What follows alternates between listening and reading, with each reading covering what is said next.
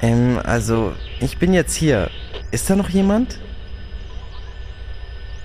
Leute, ich dachte, wir treffen uns an der Raumstation neben dem großen grauen Krater. Wo sind denn alle? Hallo? Der Internethandel ist inzwischen fast vollständig von Finanzinstituten abhängig, die als vertrauenswürdige Dritte elektronische Zahlungen abwickeln. Während dieses System für die meisten Transaktionen angemessen funktioniert, leidet es dennoch unter den inhärenten Schwächen des vertrauensbasierten Modells. Ähm, wer spricht da? Ich kann sie leider nicht sehen. Ähm, ich will auch gar nicht stören. Ich bin hier, weil ich gelesen habe, im Internet schreiben ganz viele was vom Mond. Ich dachte, wir treffen uns alle dort. Vielleicht wissen Sie was darüber? Mein Name ist Satoshi Nakamoto.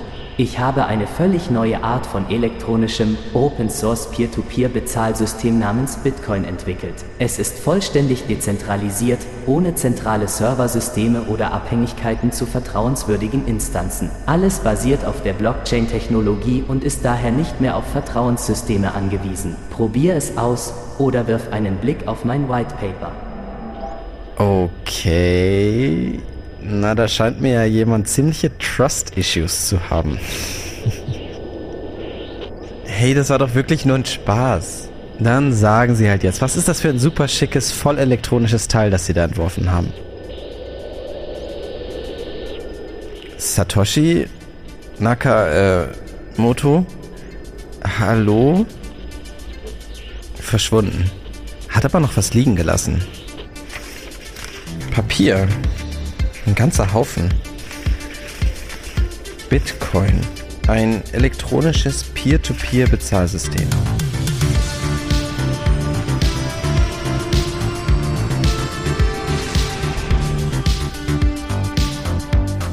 Ich bin euer Host Jared Schmidtke und das ist Expedition Investment.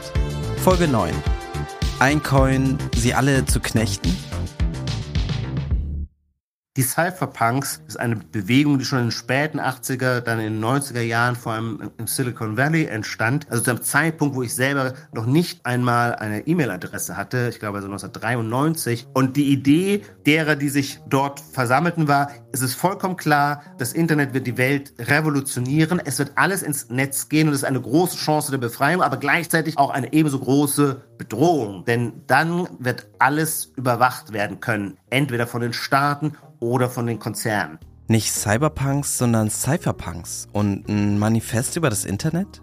Hm. Ich habe mir gerade erst den Papierhaufen durchgelesen, den dieser Satoshi liegen gelassen hatte. White Paper stand da oben drauf. Neun Seiten und offen gesagt echt interessanter Kram dabei. Viel davon verstanden habe ich zwar nicht, diese Begegnung hat mich aber trotzdem nicht mehr losgelassen. Mit irgendwem musste ich also darüber sprechen. Natürlich nicht irgendwer. Ein bestimmter sollte es schon sein. Den habt ihr auch gerade schon hören können. Der, der da über Silicon Valley, Cypherpunks und Überwachung gesprochen hat, ist Ijoma Mangold. Feuilletonist bei der Zeit, Autor, Literaturkritiker und, ja, wie so oft hier, ist er dazu auch noch Host eines Podcasts. Mit einem Titel, der treffender kaum sein könnte. Die sogenannte Gegenwart. Wir sind gewissermaßen ausdrücklich ein Feuilleton Podcast und was macht wiederum ein Feuilleton aus? Wie könnte man das charakterisieren? Naja, ich würde sagen, im Feuilleton darf man nachdenken über Gott und die Welt. Es gibt gewissermaßen keine thematische Begrenzung. Nur der Blick selber auf die Phänomene muss in irgendeiner Weise zweimal um die Ecke gedacht sein oder ein anderer Zugang sein, ein überraschender Zugang. Ich würde denken, in der sogenannten Gegenwart sind es vor allem so mentalitätspolitische, soziologische Perspektiven. Was ist in Mode? Welche Moral prägt die Gegenwart? Naja, wenn es keine thematischen Begrenzungen im Feuilleton gibt, dachte ich mir, spreche ich doch mal mit Herrn Mangold über meine mysteriöse Begegnung mit diesem Satoshi Nakamoto. Das ist aber nicht der einzige Grund. Wer das ganze Gespräch bei Expedition Interview hört, merkt sofort, Ijoma Mangold ist Feuer und Flamme für Geld. Beziehungsweise Geldordnung. Halt die Regeln und Prinzipien, wie in unserem Wirtschaftssystem Geld verteilt und von uns genutzt werden kann. Da kommen dann schnell wieder Zentralbanken ins Spiel und Begriffe wie Leitzins oder Inflation. Das hatten wir erst letzte Woche ordentlich beackert. Ist jetzt ein bisschen so, als wäre Prüfungsphase. Haben denn auch alle fleißig auswendig gelernt? Na, wisst ihr noch? Was war denn der Leitzins zum Beispiel? Hä? Hä? Ich hasse es gerade. Ich find's nicht geil. Der Sekunde gerade hasse ich's richtig. Okay, keine Scham. Ich weiß es auch nicht mehr. Spuren wir einfach kurz nochmal zurück. Ich Vielleicht lohnt es sich deshalb einmal, das Pferd von hinten aufzurollen. Äh, zäumen. Äh, nee, das ist es nicht. Du kämpfst mit steigenden Preisen? Das muss nicht sein. Ich zeig dir, wie man lebt. Nope, das auch nicht. Da ist nur eine Karriere zerstört worden.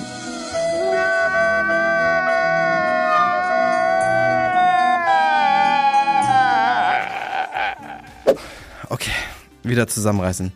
Wir suchen hier noch den Leitzins. Ah, hier. Attention, please. Man hat festgestellt, dass so ein Banksystem anfällig ist für Krisen. Und dann war die Idee, dass eine zentrale Bank, die privilegiert ist, Banknoten auszugeben, auch einen Leitzins festsetzt. Dieser Leitzins definiert, welchen Zinssatz die Zentralbank anderen Banken Geld zur Verfügung stellt. Okay, also, Zentralbanken stellen anderen Banken Geld zur Verfügung. Zu einem bestimmten Zinssatz. Und Banken geben das dann an uns normale BürgerInnen weiter. Mit ebenfalls einem gewissen Zinssatz. Wozu aber jetzt diese Zurückspulerei, fragt sich die kluge Zuhörerin zurecht. Weil das ganz viel mit Satoshi Nakamoto und meinem Besuch auf dem Mond zu tun hat. Nur Geduld. Fangen wir erstmal von ganz vorne an. Kurze Pause, dann geht's weiter. Wenn ich investiere, ist es mir wichtig, dass ich meine Entscheidung selbstbewusst und sicher treffen kann. Mit den Sparplänen schon ab einem Euro und der einfachen Benutzeroberfläche bietet Scalable Capital mir und den mittlerweile über 600.000 anderen NutzerInnen in ganz Europa genau diese Möglichkeit. Wer sich wie ich am liebsten selbst ins Getümmel stürzt, ist beim Scalable Broker an der richtigen Adresse. Dort könnt ihr mit der Trading Flatrate unbegrenzt handeln, bekommt Zinsen auf euer Guthaben, eine professionelle Analyse eures Portfolios und zwar alles ganz easy und bequem in der Scalable App oder per Web. Du bist noch unentschlossen und willst das Investieren lieber in professionelle Hände geben? Dann könnte die digitale Vermögensverwaltung Scalable Wealth was für dich sein. So, jetzt schau aber ganz schnell in die Show Notes. Dort gibt's nämlich noch mehr Infos und dann geht's auch schon weiter mit dem Podcast. Diese Cypherpunks, von denen Herr Mangold ganz am Anfang gesprochen hatte, klingt mir irgendwie nach Lederjacken, Dosenbier, fetziger Rockmusik und bunten Eros. Mit Musik, Mode oder alkoholischem Gerstensaft hatte es aber nicht so viel zu tun. Die waren Visionäre.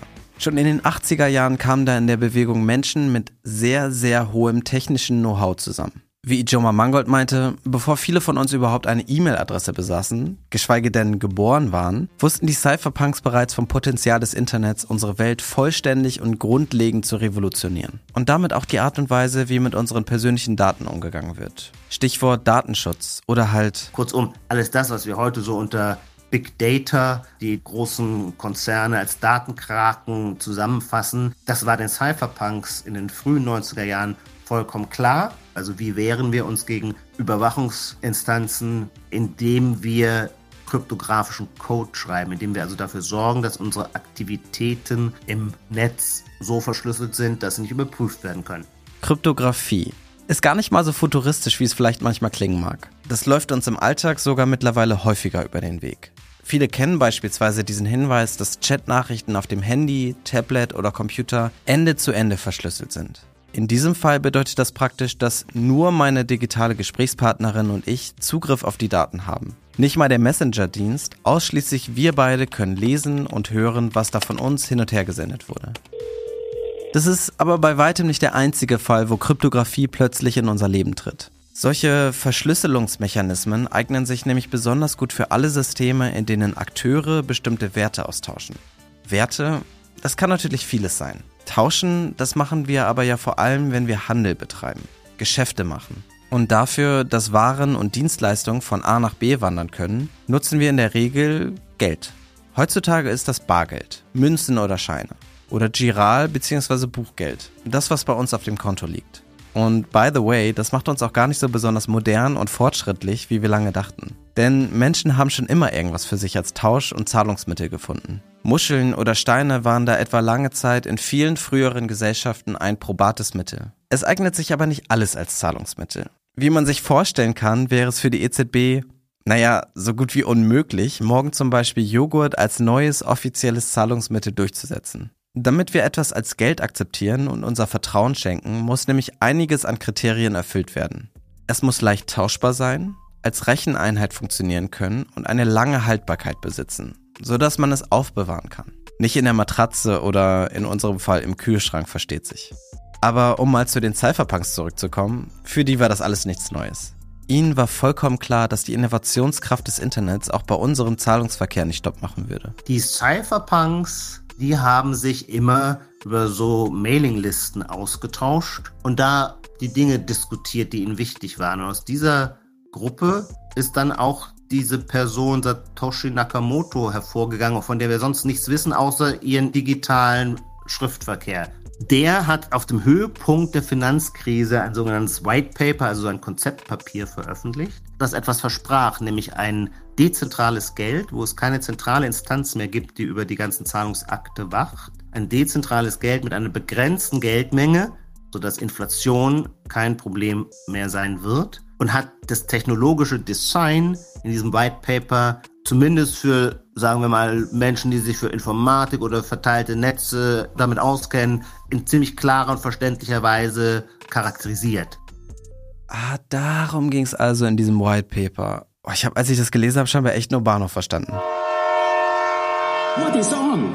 What I'm doing? Digitales Geld ohne zentrale Instanz. Es geht also wieder um Daten. Daten, die wir alle ziemlich bereitwillig ins Netz stellen. Ist ja nun mal auch total bequem. Online bestellen, mit der App bezahlen und zack, in nur wenigen Minuten ist das Produkt schon in meinen Händen. Dieser und sowieso alle Bezahlvorgänge, die ich da tätige, tauchen dann, wie wir gehört haben, in der Zahlungsakte meiner Bank auf.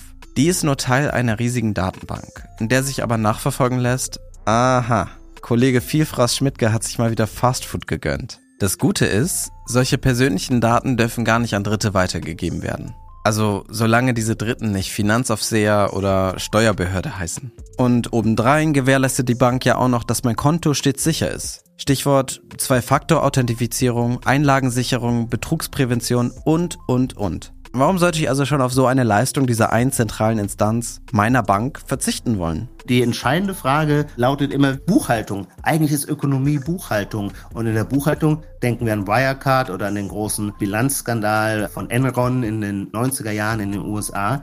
Wenn die Bücher nicht stimmen, dann ist alles auf Sand gebaut. Und wenn wir ein dezentrales Netzwerk haben, wo wir also keiner zentralen Instanz vertrauen müssen, aber umgekehrt auch niemandem vertrauen können, brauchen wir ein Verfahren, das sicherstellt, ohne Vertrauen aufbringen zu müssen, dass alle Buchungsereignisse korrekt und richtig sind. Wenn einem das gelingt, dafür eine Lösung zu finden, dann hat man tatsächlich dieses Wunschziel erreicht, dass es ein digitales Geld gibt. Und das ist eine tolle Errungenschaft, weil wir bisher wird die zentrale Instanz, die sonst entscheidet, dieser Zahlungsakt ist korrekt, jener nicht, für diesen Service, den sie erbringt, für den zahlen wir ja. Und gleichzeitig liefern wir uns diese Instanz aus, denn die kann über alle unsere finanziellen Transaktionen entscheiden. Die kann zum Beispiel sagen, Herr Schmidtke, das passt mir gar nicht, was Sie da ständig Bankenkritisches in Ihrem Podcast verbreiten. Wir sperren Ihnen Ihr Konto. Dann können Sie sagen, ja, ist nicht so schlimm, ich habe ja Bargeld, dann zahle ich halt einfach mit Bargeld. Naja, dann kommt Frau Lagarde und sagt, ja, noch haben Sie Bargeld, aber wir führen bald digitale Währungen ein und dann können wir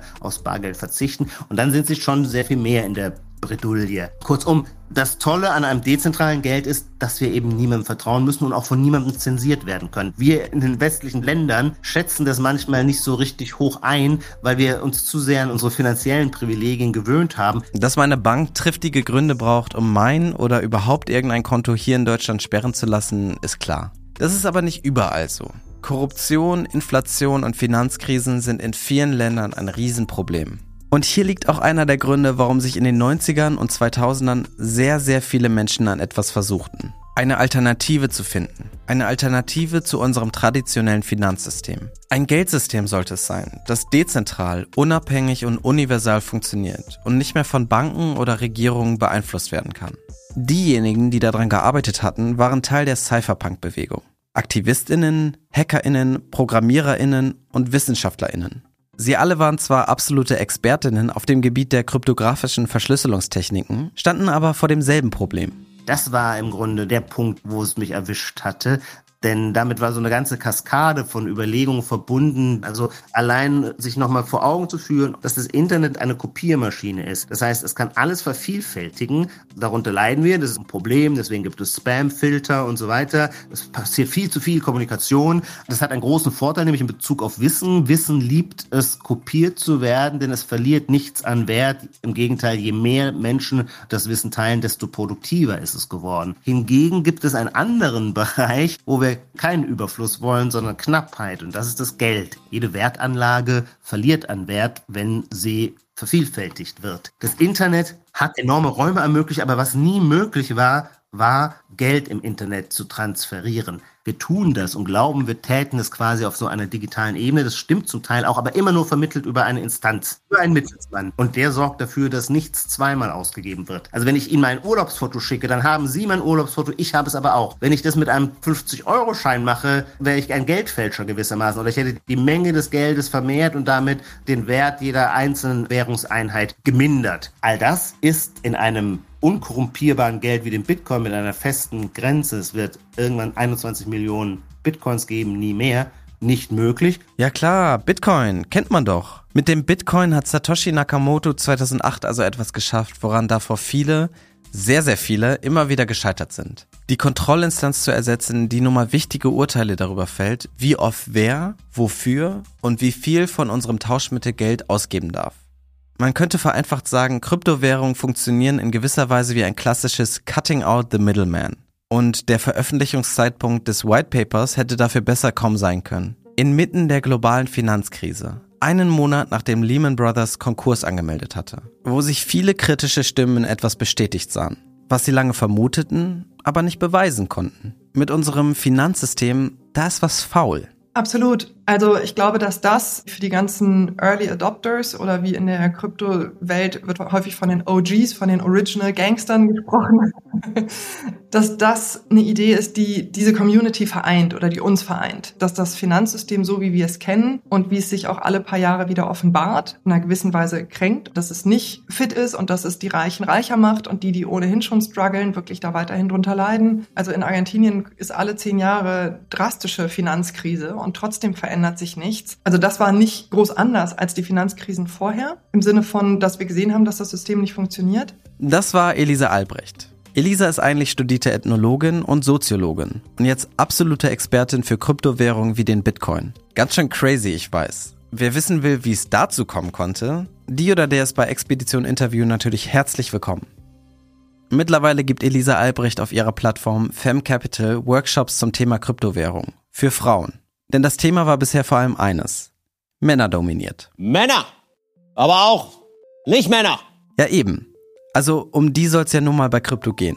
Also Männer, Nicht-Männer und halt alle anderen auch, denn jeder auf dieser Welt kann an Bitcoin teilnehmen. Wir in den westlichen Welten schätzen das manchmal nicht so richtig hoch ein, weil wir uns zu sehr an unsere finanziellen Privilegien gewöhnt haben. Aber ein erheblicher Teil in dieser Welt hat kein Bankkonto. Und kein Bankkonto zu haben, das heißt, sie sind ausgeschlossen von jeder wirtschaftlich-finanziellen Entwicklung des globalen Systems, in dem wir walten und weben. Hingegen haben fast alle Menschen ein Handy, ein Smartphone, vielleicht nicht ganz so viele, aber das reicht, um am Bitcoin-Netzwerk teilzunehmen.